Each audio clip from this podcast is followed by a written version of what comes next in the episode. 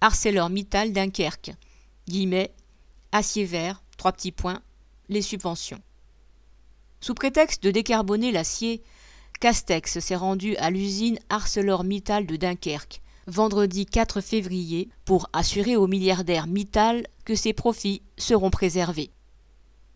Guillemets, l'acier vert est un label que le groupe ArcelorMittal a inventé lui-même il y a un an.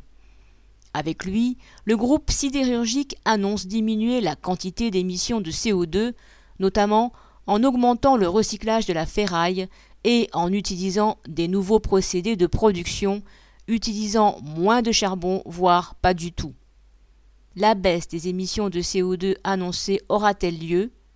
En tout cas, cette évolution de la production sidérurgique permet déjà à ArcelorMittal de faire financer, par de l'argent public, la rénovation et le développement de ces installations.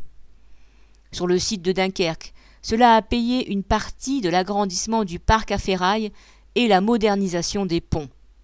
Pour le moment, cet investissement permet plutôt d'augmenter les capacités de production de l'usine, au nom de la transition énergétique. Sous prétexte de produire de l'acier avec de l'hydrogène et des fours électriques, le groupe a annoncé la fermeture de trois hauts fourneaux, deux à Dunkerque, un à Fos-sur-Mer. Pour cela, ArcelorMittal annonce un investissement de 1,7 milliard d'euros. Mais, à travers un mécanisme de compensation, c'est surtout l'État qui va payer, en s'engageant à financer la différence des coûts de production entre une production à forte émission de carbone, comme c'est le cas aujourd'hui, et une production sans carbone ou faiblement carbonée.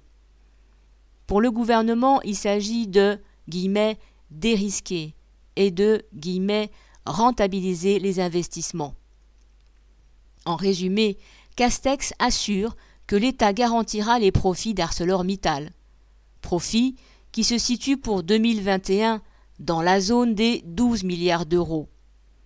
Cette annonce permet à Macron à deux mois de la présidentielle, de se présenter comme le candidat qu'il faut, à la fois pour l'industrie et pour sauver la planète. Pour ArcelorMittal, c'est un gros coup de publicité pour son acier vert qu'il veut vendre jusqu'à deux fois plus cher que l'acier normal et la perspective de gros chèques de l'État.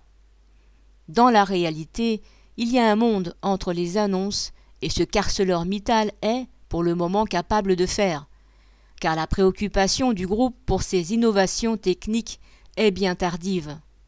De plus, pour les appliquer à grande échelle, il faudrait une production d'hydrogène très importante et des quantités d'électricité qu'EDF n'arrive toujours pas à produire.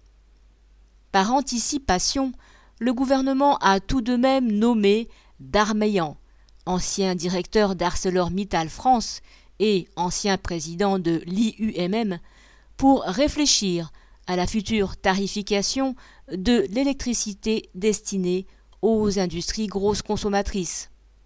On devine déjà ses conclusions. Rien n'est sûr en ce qui concerne les capacités d'ArcelorMittal à produire de l'acier vert. Ce qui est sûr, c'est que les patrons ont l'intention de faire payer ces transformations techniques par les travailleurs et la population. Correspondant Hello.